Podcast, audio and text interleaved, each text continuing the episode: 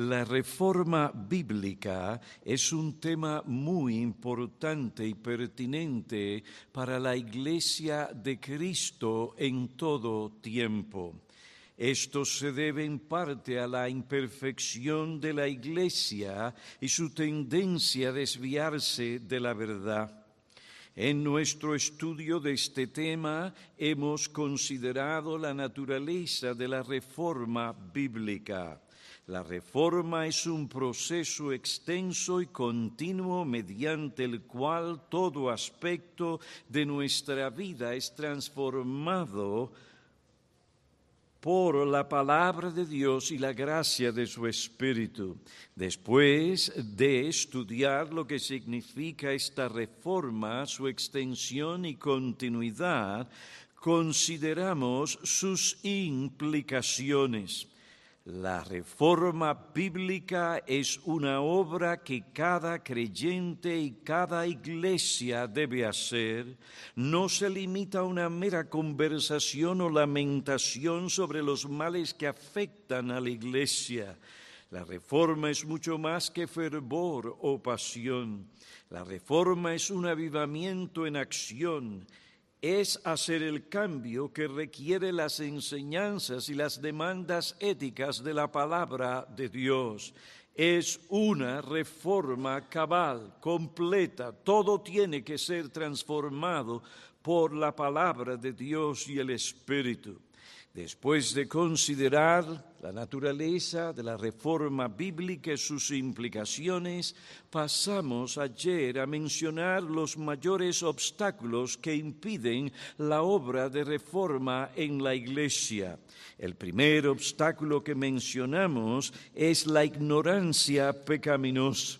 Ahora, antes de seguir adelante, quiero reconocer la ayuda que he recibido de varios hombres de Dios para poder desarrollar el tema de la reforma bíblica en esta escuela de teología. Es bueno saber que yo no soy el único que pienso de esta manera y es bueno beneficiarse por aquellos hombres que conocen las escrituras y las han aplicado a sus vidas y sus ministerios y podemos ver la bendición de Dios en ellos y sus respectivas iglesias. Ahora bien, otro obstáculo mayor que impide la obra de reforma en las es las tradiciones humanas. Otro obstáculo mayor que impide la obra de reforma es las tradiciones humanas que invalidan la palabra de Dios. En Mateo 15 vemos que Jesús censuró fuertemente a los escribas y fariseos por este mal.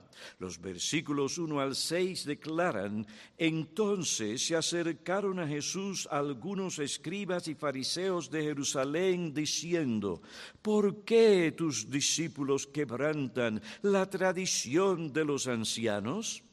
Pues no se lavan las manos cuando comen pan.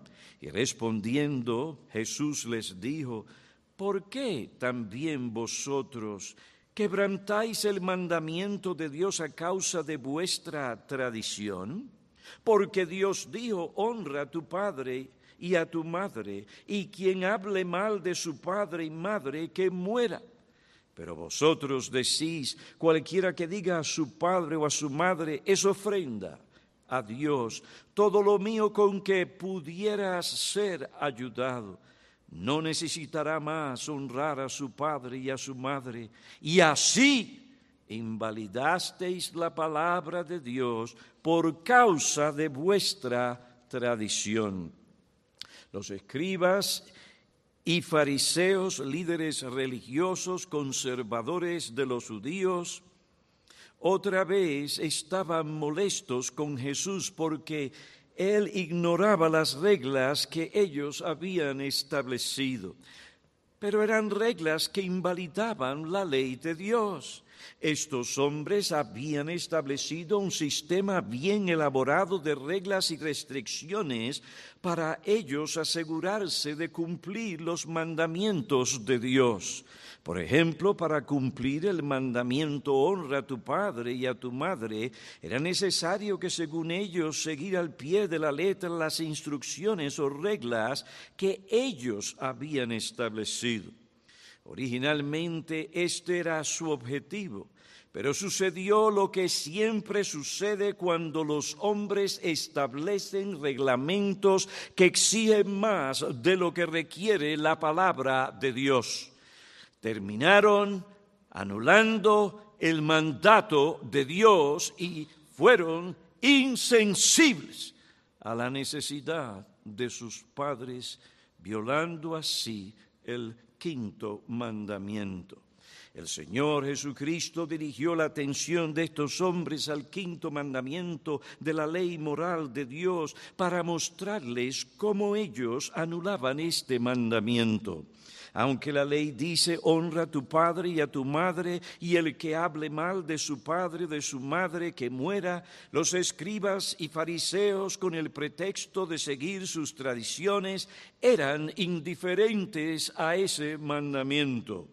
Sus padres podían padecer estrechez, hambre, necesidad, pero el corazón mezquino de estos hombres se amparaba en su tradición para ellos no verse obligados a honrar o ayudar a sus padres.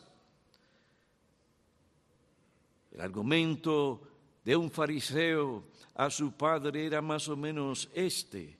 Padre mío, aunque yo conozco tu necesidad, no puedo ayudarte en este momento ni en el futuro, porque aquello con lo que podría ayudarte es corbán, es una ofrenda que dediqué al Señor. Aunque tengo esta ofrenda en mi casa y la uso para suplir mis necesidades, no puedo dártela porque la consagré al Señor. Esta forma de proceder parece muy piadosa, pero en realidad quebranta el quinto mandamiento de la ley moral de Dios. Los escribas y fariseos estaban tan aferrados a sus tradiciones que no se daban cuenta que por seguir sus tradiciones invalidaban el mandamiento de Dios. Jesús les dijo, hipócritas, ustedes pretenden con vuestras tradiciones obedecer la ley de Dios, sin embargo la anulan. Porque ellos se aferraban a sus tradiciones, no hacían los cambios en su vida que la palabra de Dios requería de ellos para obedecer al Señor y honrar a sus padres. Probablemente no hay un obstáculo mayor a la reforma bíblica que las tradiciones humanas que invalidan la palabra de Dios. Por ejemplo, la costumbre de algunas iglesias es cantar muchas canciones en los cultos. Esto a menudo reduce el tiempo de la predicación. Le quita su lugar central en el culto y a veces le asigna un papel secundario. No importa que los cánticos repitan una y otra vez y muchas veces más las mismas frases, no importa si estos cánticos enseñan o no las verdades bíblicas, o si las enseñan en una forma equilibrada, o si la música socava la letra o el volumen no permite que se oiga lo que se canta, aún así tienen que seguir esa práctica. ¿Por qué? Por aferrarse a lo que ya ellos han establecido por aferrarse a sus tradiciones o costumbres, no se dan cuenta que estas cosas invalidan el mandamiento de Dios e impiden la reforma en la iglesia. Observen, lo que es importante para algunos de ellos no es el mandato de Dios, no es el principio regulador de la adoración, sino su tradición o lo que han convertido en sus prácticas y ha llegado a ser para ellos la norma o lo normal. Y usted le pregunta y dice, nuestra iglesia siempre adora de esta manera. Por lo tanto, seguiremos adorando de la misma manera. Ellos dicen, si usted visita nuestra iglesia, podrá ver que cuando nuestra congregación canta estos cánticos, la gente se siente contenta, animada y feliz. Eso es lo que ellos quieren cantar y la música que quieren usar para cantar al Señor. Pero hermanos, ¿Dónde se enseña en la Biblia que la adoración a Dios fue establecido para que la gente se sienta contenta o feliz? ¿Dónde se enseña en la Biblia que nuestra adoración a Dios debería ser regulada por nuestros gustos, preferencias personales? En ningún lugar de la Biblia encontramos una cosa semejante. El propósito principal de la adoración no es honrar al hombre sus tradiciones ni complacer a la gente sus gustos, preferencias o deseos. El propósito principal de la adoración que es honrar a Dios. Y no podemos honrar a Dios si no hacemos lo que Él dice en su palabra. La adoración es un asunto no de gustos o de preferencias, es un asunto prescrito por la ley de Dios. No coma, sino punto. Solo Él conoce cómo mejor nosotros debemos adorarle pudiéramos entrar en este asunto de los ritmos, pero no tengo tiempo para hacerlo. Y no estoy condenando todo lo que hay, pero sí hay que condenar mucho de lo que se usa. ¿Por qué? Porque no agrada a Dios y no va según lo que Él dice en su palabra. No concuerda una cosa con la otra en lo que respecta al cántico sagrado y el carácter de Dios. ¿Cómo es posible que se utilice una música creada para despertar lo sensual en las personas? ¿Mm?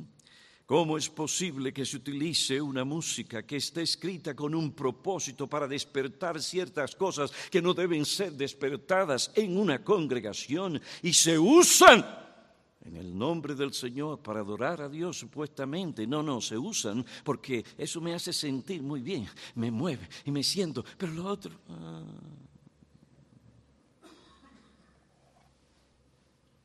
No, no se trata de usar la música americana o europea, pero ¿por qué no si es apta para el cántico sagrado?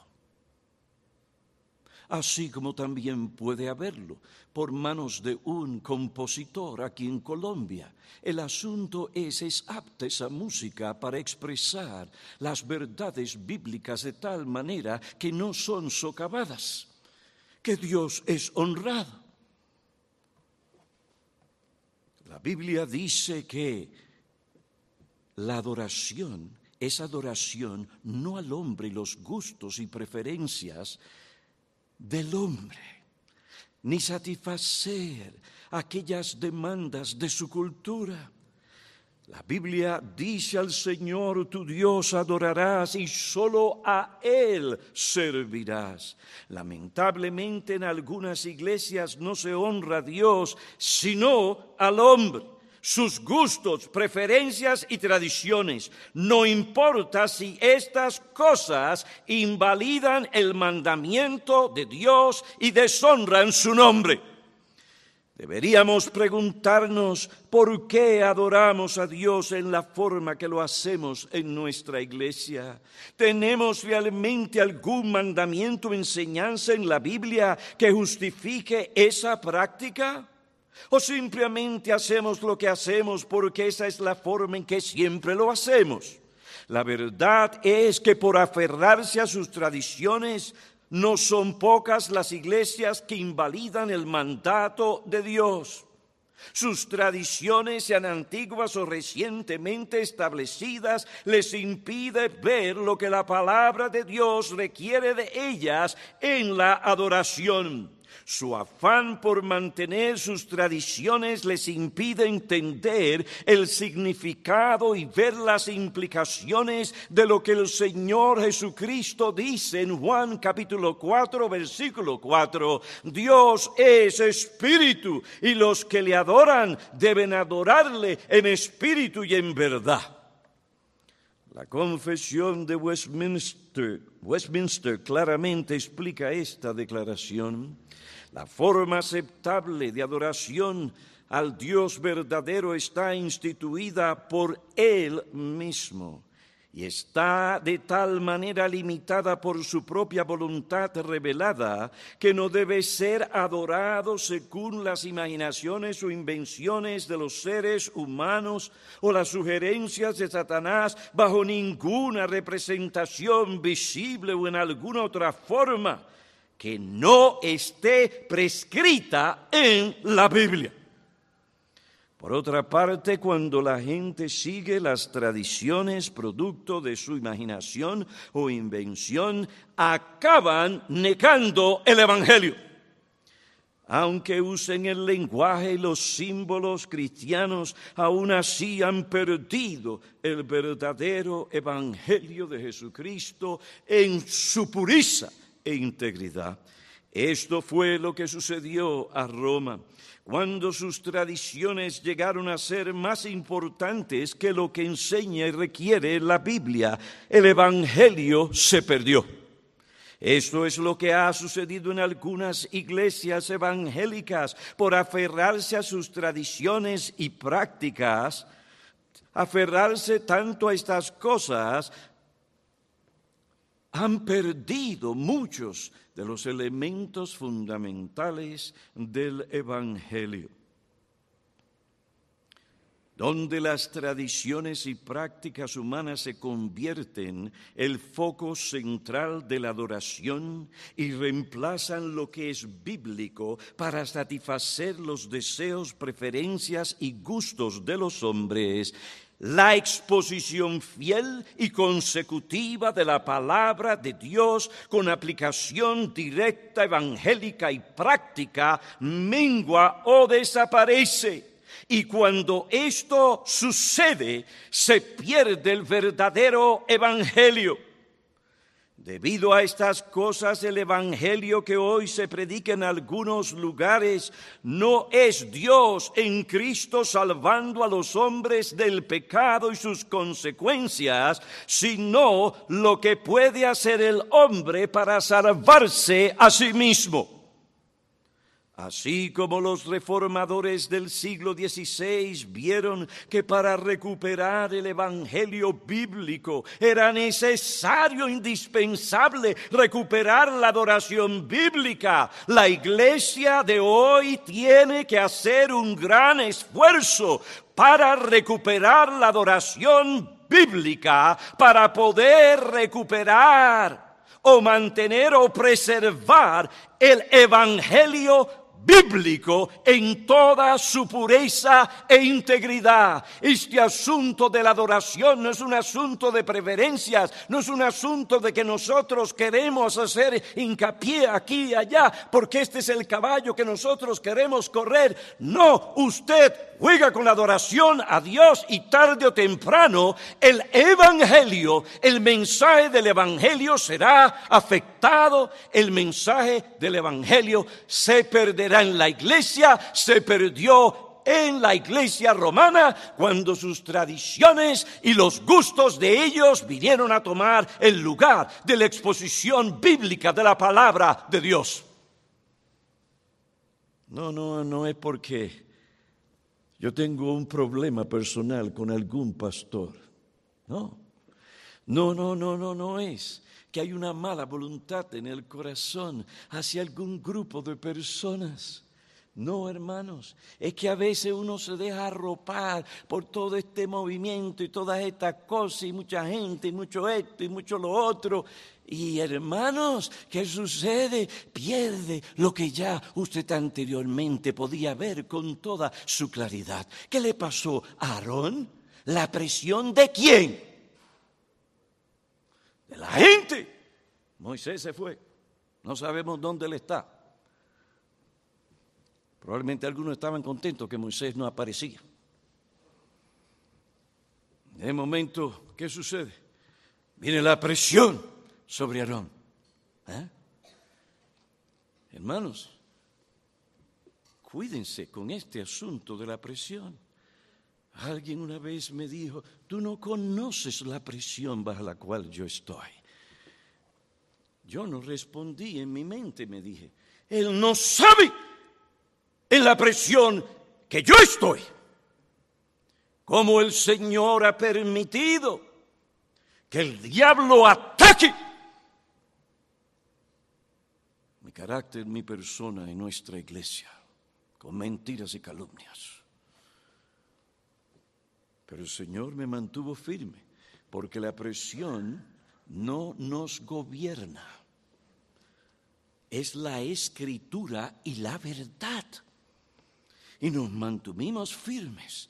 Y Dios nos honró. Hasta aquí llegaste, diablo, pero de aquí tú no pasas.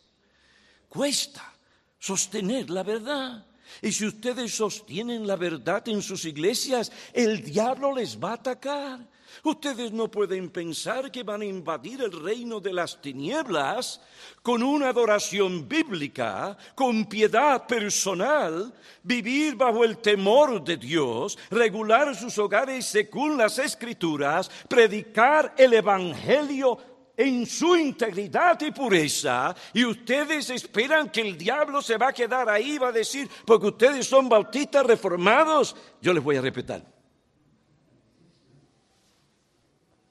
Al contrario, el enemigo de las almas les va a atacar con todas sus fuerzas. Pero hermanos, tenemos que tener cuidado tenemos que tener cuidado y perseverar en la verdad del Evangelio y predicarlo en toda su pobreza e integridad y también el cuidar la adoración que Dios se ha adorado como Dios demanda. Y cuando nosotros hacemos esto tenemos la bendición de Dios que dice acercaos a mí y yo me acercaré a vosotros. Y en ese contexto, Dios bendice la predicación de su palabra y del Evangelio, y las almas, las almas se convertirán y oirán la voz del Señor Jesucristo. De manera que cuando los pastores aquí están luchando y hablan mucho de la adoración, estas no son cualquier, estas no son cualquier cosa. Los reformadores lo vieron se mantuvieron firmes. No para hacerle la vida, otras, la vida difícil a otras personas, sino porque la adoración y el Evangelio, la adoración a Dios van dos, son juntas, son juntas. Usted no puede separar estas cosas. Ahora, debemos cuidarnos de que las tradiciones humanas no anulen la palabra, no solo en nuestras iglesias, sino también en nuestros hogares. Aquí es donde a veces la gente no quiere ir. Muy bien los cinco puntos, las cinco solas, todo bien intelectualmente, pero déjame en mi hogar tranquilo. No, te metas en el asunto. No. Un momentito. La reforma tiene que entrar en todo lugar, en todo aspecto de la vida porque si no, negamos el Evangelio y la palabra que estamos predicando. Es tan sencillo. Dios dice que Él nos llamó a la santidad y sin santidad nadie verá al Señor. Debemos cuidarnos que las tradiciones humanas no anulen la palabra, no solo en nuestras iglesias, sino también en nuestros hogares. Por ejemplo, en ciertos países hay hombres que tratan a las mujeres como si fueran solo máquinas de reproducir niños. Sobre esto un pastor dijo, He observado que en algunos países los hombres tratan a las mujeres como si solo sirvieran nada más que para producir niños, y yo añadiría servirles. He aquí un hombre que se sentía muy orgulloso por los siete hijos que tenía. En esa cultura,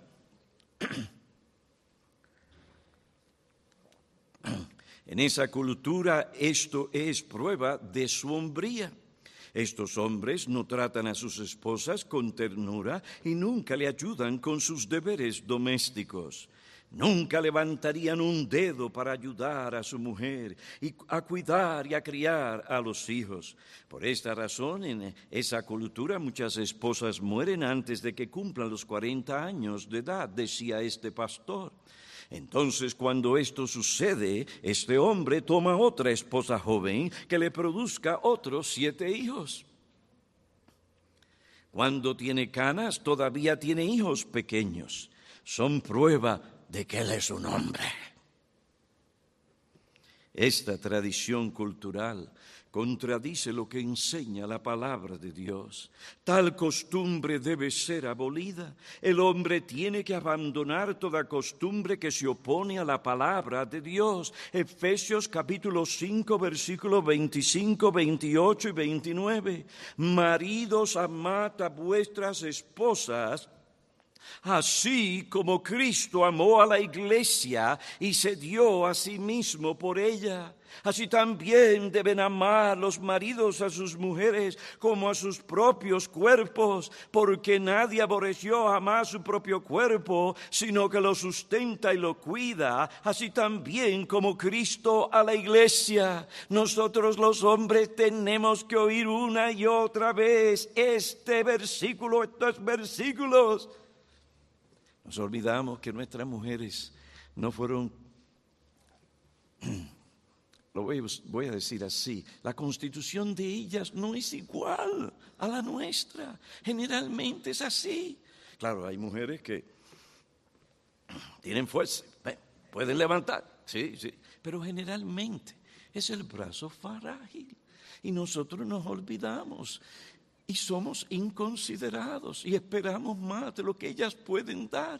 Y como ellas nos aman y quieren servirnos, ellas se entregan de corazón a hacerlo. Pero poco a poco nos olvidamos. Yo he tenido que mirar hacia atrás. Dios me ha dado una mujer fuera de serie, con unos dones que yo mismo no tengo. Y cuando usted ve su capacidad de trabajo, ay, hazme esto, corazón, ay, hazme esto, ay, hazme esto, ay, hazme esto. Ay, la pobrecita mirado hacia atrás, ¿qué he hecho? Triste. Yo no me puedo venir aquí a presentarme como que yo soy perfecto cuando yo no lo soy. Tenemos que mirar nuestras vidas y mirar hacia atrás y decir, eso no puede ser. Cristo me manda amar a mi mujer, a ser considerado. Te pregunto qué costumbre en tu cultura o en tu crianza te impide tratar a tu mujer como manda la Biblia. Hay esposos que se preocupan tanto por asuntos de poca importancia que son inconsiderados, insensibles con sus mujeres. Si ellas no hacen las cosas exactamente como ellos quieren, las tratan de una manera áspera y desconsiderada. Llegan a la casa y hacen así y ven exactamente, ah, no hizo lo que le dije. Y mira que le dije, que lo hiciera. Y la mujer ha estado bien ocupada, hizo todo lo demás, pero él solamente se fijó en aquella cosa. Oye, pero te olvidaste de esto, mira, te lo dije que te... Nada de ir y decir, corazón, mira todo lo que tú has hecho, cuánto has trabajado. Ven, déme darte un besito. ¿Mm? Hay corazón, ¿y, qué pasó con esto? Oye, eso equilibra la cosa. Pero si te aferras solamente a aquello que no hizo, cuando dejas pasar todo lo demás, hermano, eso frustra. Ellas se sienten inútiles. Llegan al momento donde ellas sienten que no pueden hacer nada, que te complacate. Porque lo primero que ves es lo que está mal. ¿Y qué de lo que está bien? Ah, se preocupan demasiado por las apariencias y las cosas de poca importancia, que ellos, como los fariseos, pasan por alto, ignoran las cosas de más peso de la ley, como la justicia, la misericordia, la compasión, la ternura, la consideración y comprensión. Es verdad que debemos preocuparnos porque se observe el orden bíblico en el hogar, pero aquel que dijo a las esposas que las mujeres estén sometidas a sus maridos, como el Señor dijo también, maridos, amad a vuestras mujeres, como, como la cultura dice. No, no, como Cristo amó a la iglesia y se dio a sí misma, mismo por ella. Y vosotros, maridos, igualmente convivid de manera comprensiva con vuestras mujeres como un vaso más frágil, puesto que es mujer, dándole honor como heredera de la vida para que vuestras oraciones no sean estorbadas. Primera de Pedro, capítulo 3, versículo 7. ¿Quién dijo esto? Pedro, sí. Y él sabía en su propia experiencia lo que eso significaba porque él tenía mujer.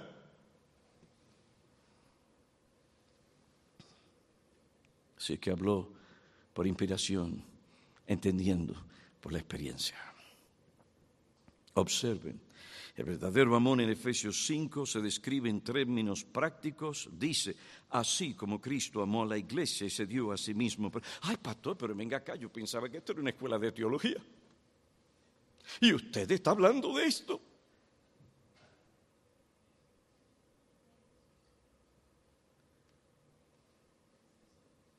La reforma llega a todo aspecto de nuestra vida. Y esto es parte de teología, teología práctica. Lo que aprendes de todos estos conceptos que han sido enseñados aquí es para llevarnos a la piedad. Pablo era apóstol según la verdad que conduce a qué? A la piedad a una relación correcta con Dios, de tal manera que se manifiesta en términos prácticos, reflejamos a Dios en la vida práctica. Toda enseñanza teológica tiene que llevarnos a tal cosa, si no deshonramos a Cristo. El verdadero amor en Efesios 5 describe esto en términos prácticos. Amor en el matrimonio significa una entrega total del cónyuge. Esto cuesta abnegación, trabajo, comprensión, sacrificio. Hermano, Pregúntate qué tradición, costumbre o crianza está tan arraigada en tu corazón y en tu mente que te impide amar a tu mujer de esta forma como Cristo amó a su iglesia. ¿Qué costumbre cultural o crianza unida a tu remanente de corrupción te impide tratar a tu mujer de una manera comprensiva y considerada o como un vaso frágil? No queremos ser innecesariamente insensibles a nuestra cultura, pero donde quiera que la cultura se opone a la Biblia, la Biblia y no la cultura debe gobernar nuestra vida y nuestro hogar. La ignorancia pecaminosa de las enseñanzas de la palabra de Dios, las tradiciones humanas que invalidan el mandamiento de Dios, son grandes obstáculos que impiden la reforma bíblica.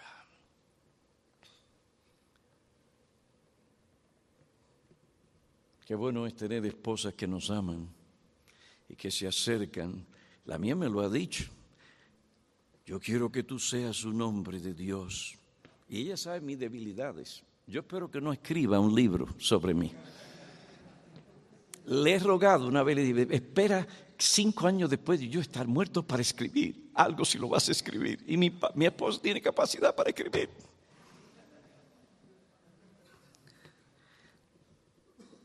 Ella me dice, mira, yo quiero que tú seas un hombre de Dios en todo, todo aspecto.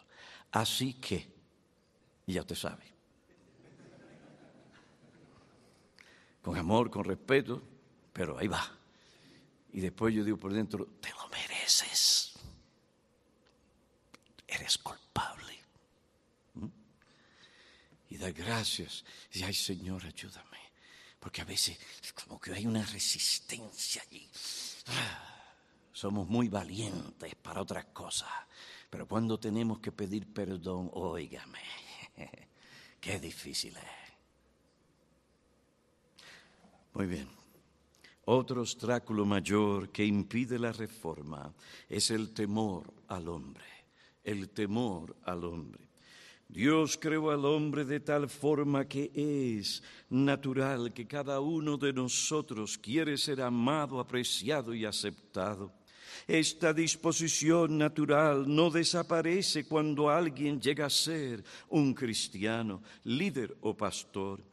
Todos queremos ser amados, apreciados y aceptados, especialmente por el pueblo de Dios.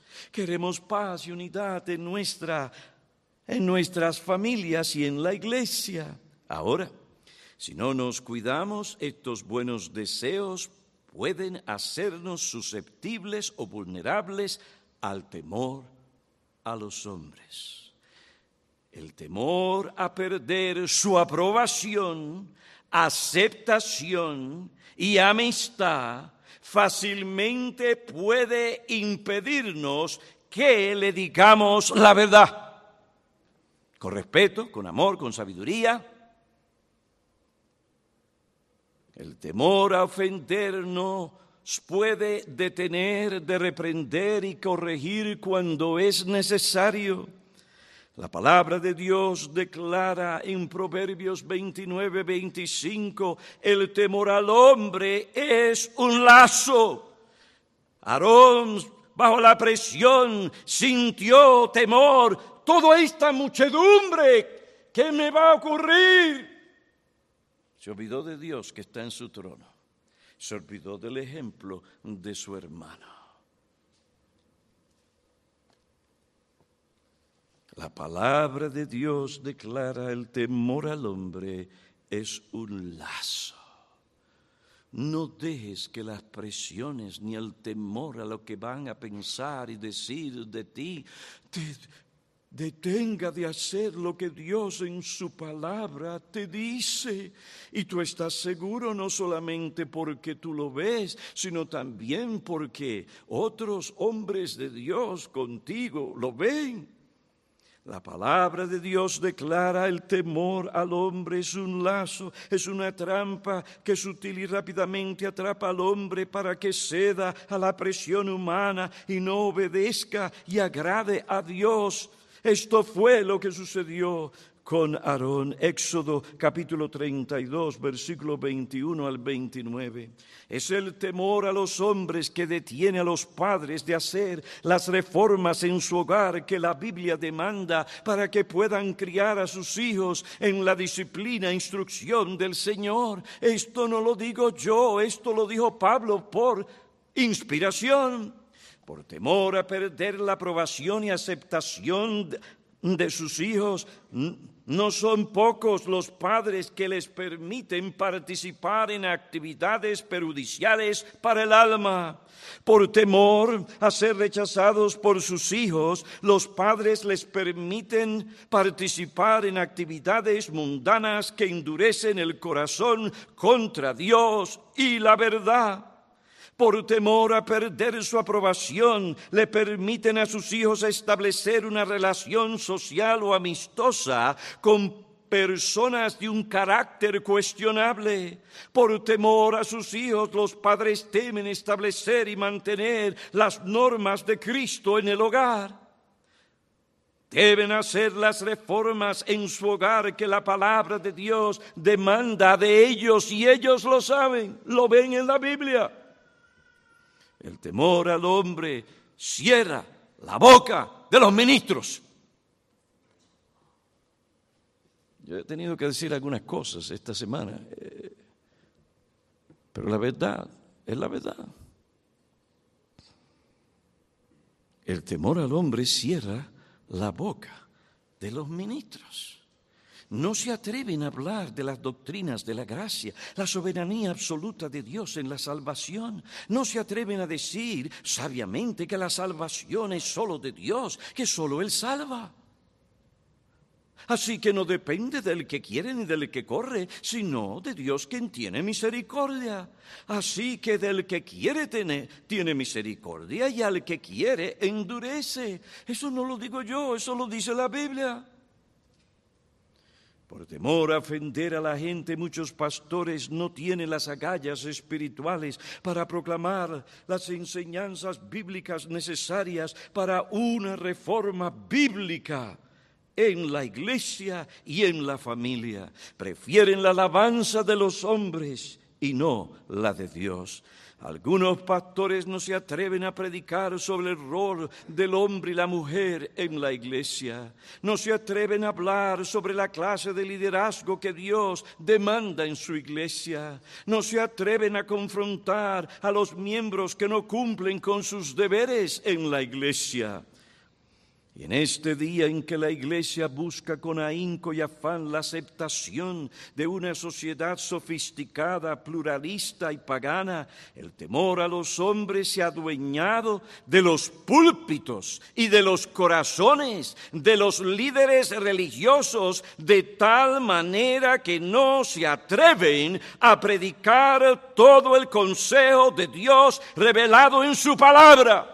Lo más importante hoy es la unidad. Ven, lo que tengamos en común debe de unirnos y así podemos edificarnos y ayudarnos mutuamente. Eso suena bonito, hermanos, pero en la práctica no es la realidad, porque cuando se reúnen a adorar, ¿quién establece la manera en que se va a adorar? Entonces, si usted cree que la adoración debe ser prescrita según las escrituras de esta manera, ahora usted tiene que entonces sentarse con aquel grupo, exponer a su iglesia tal cosa, y usted se tiene que quedar callado y no decir nada. Para cuidar la unidad. Y, y no se ve las implicaciones piensan a la corta y no a la larga. Esa manera de pensar, si uno no es cuidadoso, y yo entiendo que hay ciertas cosas que se podrían aplicar, pero a la larga le dice a los hermanos que la verdad no es tan importante. No, hermanos, nosotros necesitamos toda la verdad.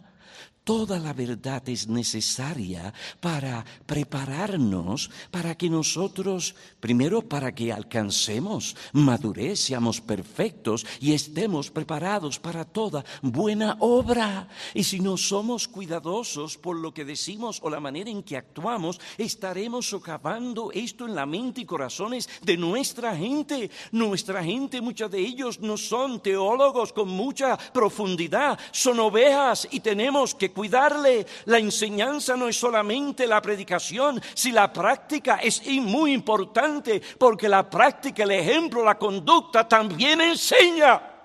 Y podemos estar enseñando verdades por aquí y por acá, socavándolas a diestra y a siniestra. Pablo pudo decir, mis manos están limpias de vuestra sangre, porque no he rehuido predicar, no partes, sino todo el consejo de la palabra de Dios. Pablo, eh, yo sé que usted cree de esto, aquello y lo otro, pero mire, eh, en virtud de la unidad y del bien que pudiéramos hacer, eh, mire, Pablo, no, no, no, no, toque eso. Y, no se atreva a tocar algo. Aquello también. ¿Cómo usted cree? ¿Qué es lo que usted cree que Pablo le diría? Claro, hay cosas que el predicador entiende, no son sabias tratarlas en cierto momento, sí. Pero si usted me invita a mí y me empieza a decir, no, no, no, no, ¿para qué tú quieres que yo venga? Si no entiendes y confías en mi integridad, que voy a ser cuidadoso para no promover innecesariamente división y socavar otros ministerios.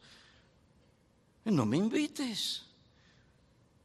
Pero hermanos, el pueblo de Dios necesita toda la verdad. Y hay que hacer énfasis en eso. Necesita todo lo que la Biblia enseña. ¿Para qué? para que lleguen a ser maduros, para que estén preparados para hacer la voluntad de Dios en todo asunto que tiene que ver con sus vidas.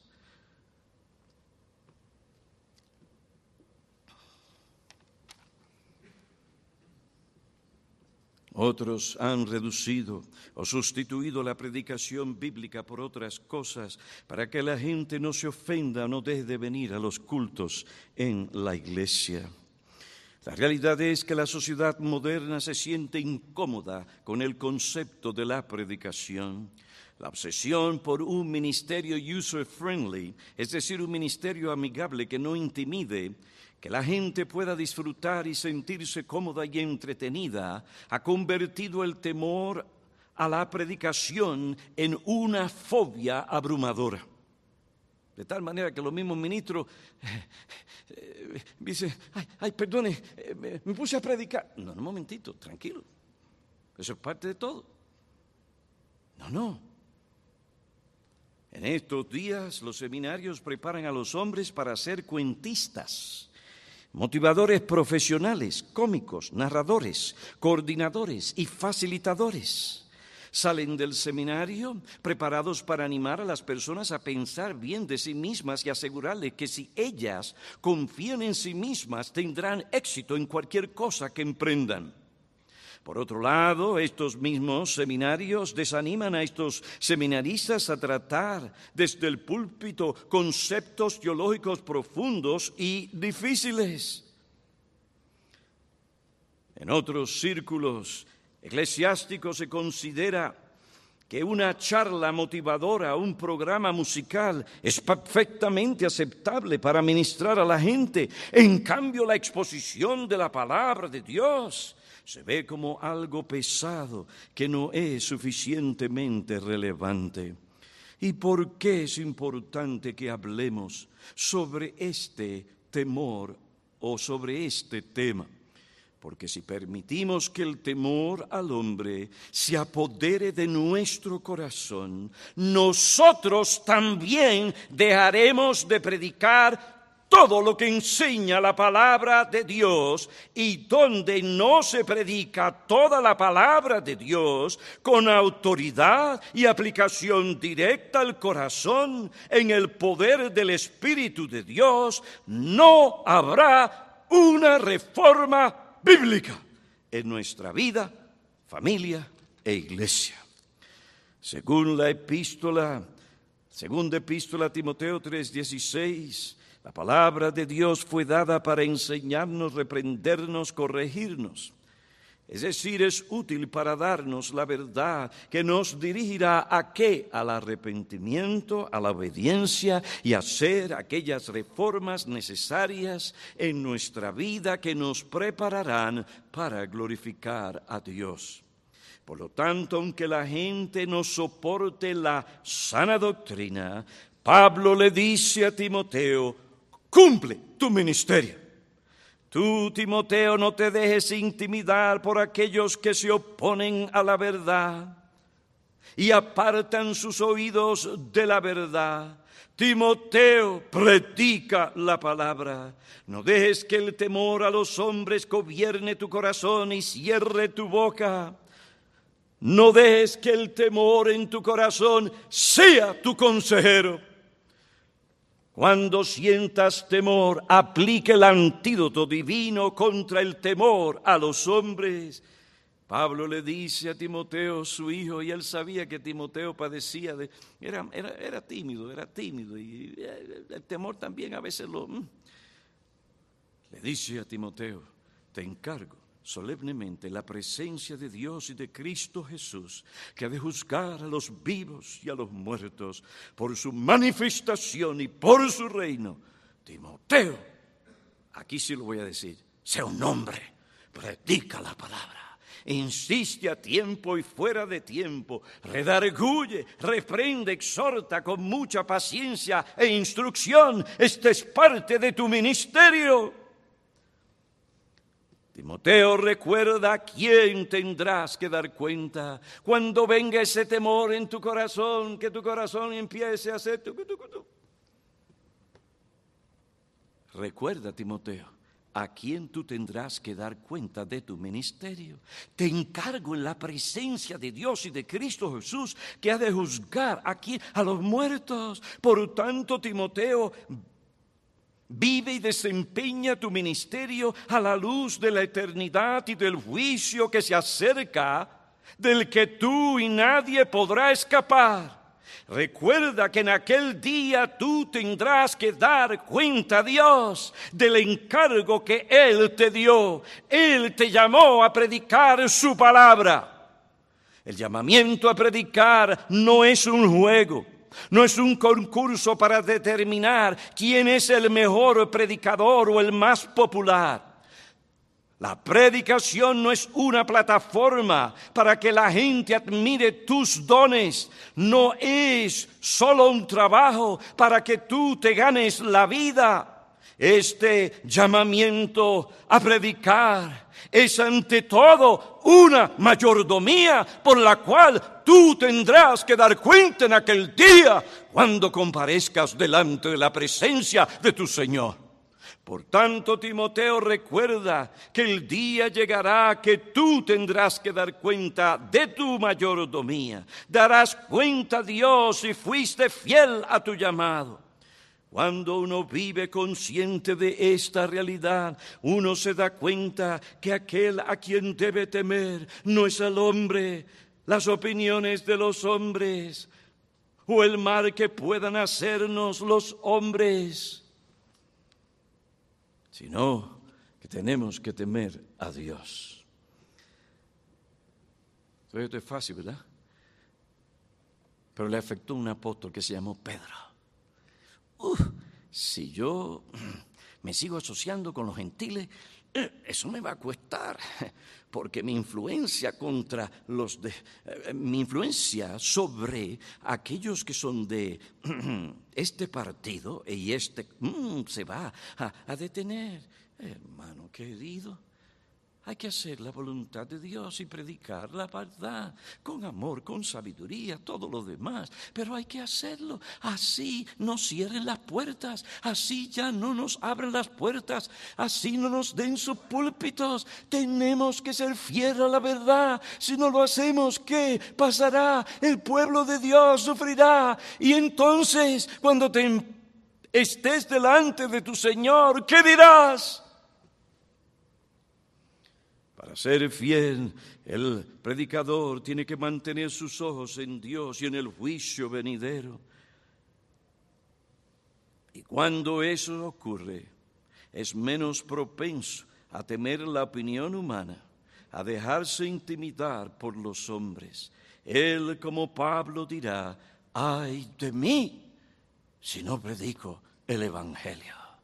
Segundo lugar, Pablo manda a Timoteo a predicar la palabra. Predicar significa dar a conocer oficial, audible y públicamente un asunto de gran importancia. Es una proclamación autoritativa, urgente y vigorosa y persuasiva de la palabra de Dios. No es una charla moral y religiosa. Yo no soy charlista, no me llamen así. Yo soy un predicador del Evangelio, heraldo del Rey. Timoteo predica la palabra. Ese es tu deber como siervo de Dios. Por lo tanto, cualquier temor que te lleve a descuidar o abandonar la predicación no es un temor legítimo cualquier filosofía o teoría, consejo que te anime a dar un segundo lugar o un tercer lugar a la predicación, no tiene la aprobación de Dios. Recuerda, Timoteo, Dios no nos ha dado un espíritu de cobardía, sino de poder, de amor y de dominio propio. Por tanto, Timoteo ejerce la gracia de un valor santo fruto de la confianza en Dios y predica la palabra. Sí tenemos que ser sabios. Sí necesitamos predicar la verdad en amor. Pero hay que predicar la verdad. La ignorancia pecaminosa de las enseñanzas de la palabra de Dios, las tradiciones humanas que anulan la palabra de Dios, el temor a los hombres son obstáculos que impiden la obra de la reforma en la iglesia. Por último, otro obstáculo es la falta de reconocer quién es el dueño de nuestra vida y el precio que Él pagó para comprarnos. Es la falta de reconocer quién es el dueño de nuestra vida y el precio que Él pagó para comprarnos. La ausencia de una reforma bíblica en nuestra vida y en la iglesia se debe a nuestra tendencia de olvidar que hemos sido comprados con la sangre preciosa y expiatoria del Señor Jesucristo. Cuando los corintios no tuvieron en cuenta esta realidad y sus implicaciones, no trataron el pecado como Dios manda en su palabra. Para que los corintios trataran el pecado bíblicamente, Pablo les recuerda a quienes ellos pertenecían. El enfoque central de la Biblia, de la revelación, es Cristo.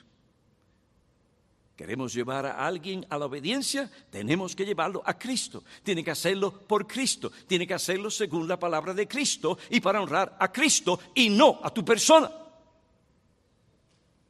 Pablo les recuerda a quien ellos pertenecían. ¿Qué? ¿No sabéis? Que no sois vuestros, pues por precio habéis sido comprados.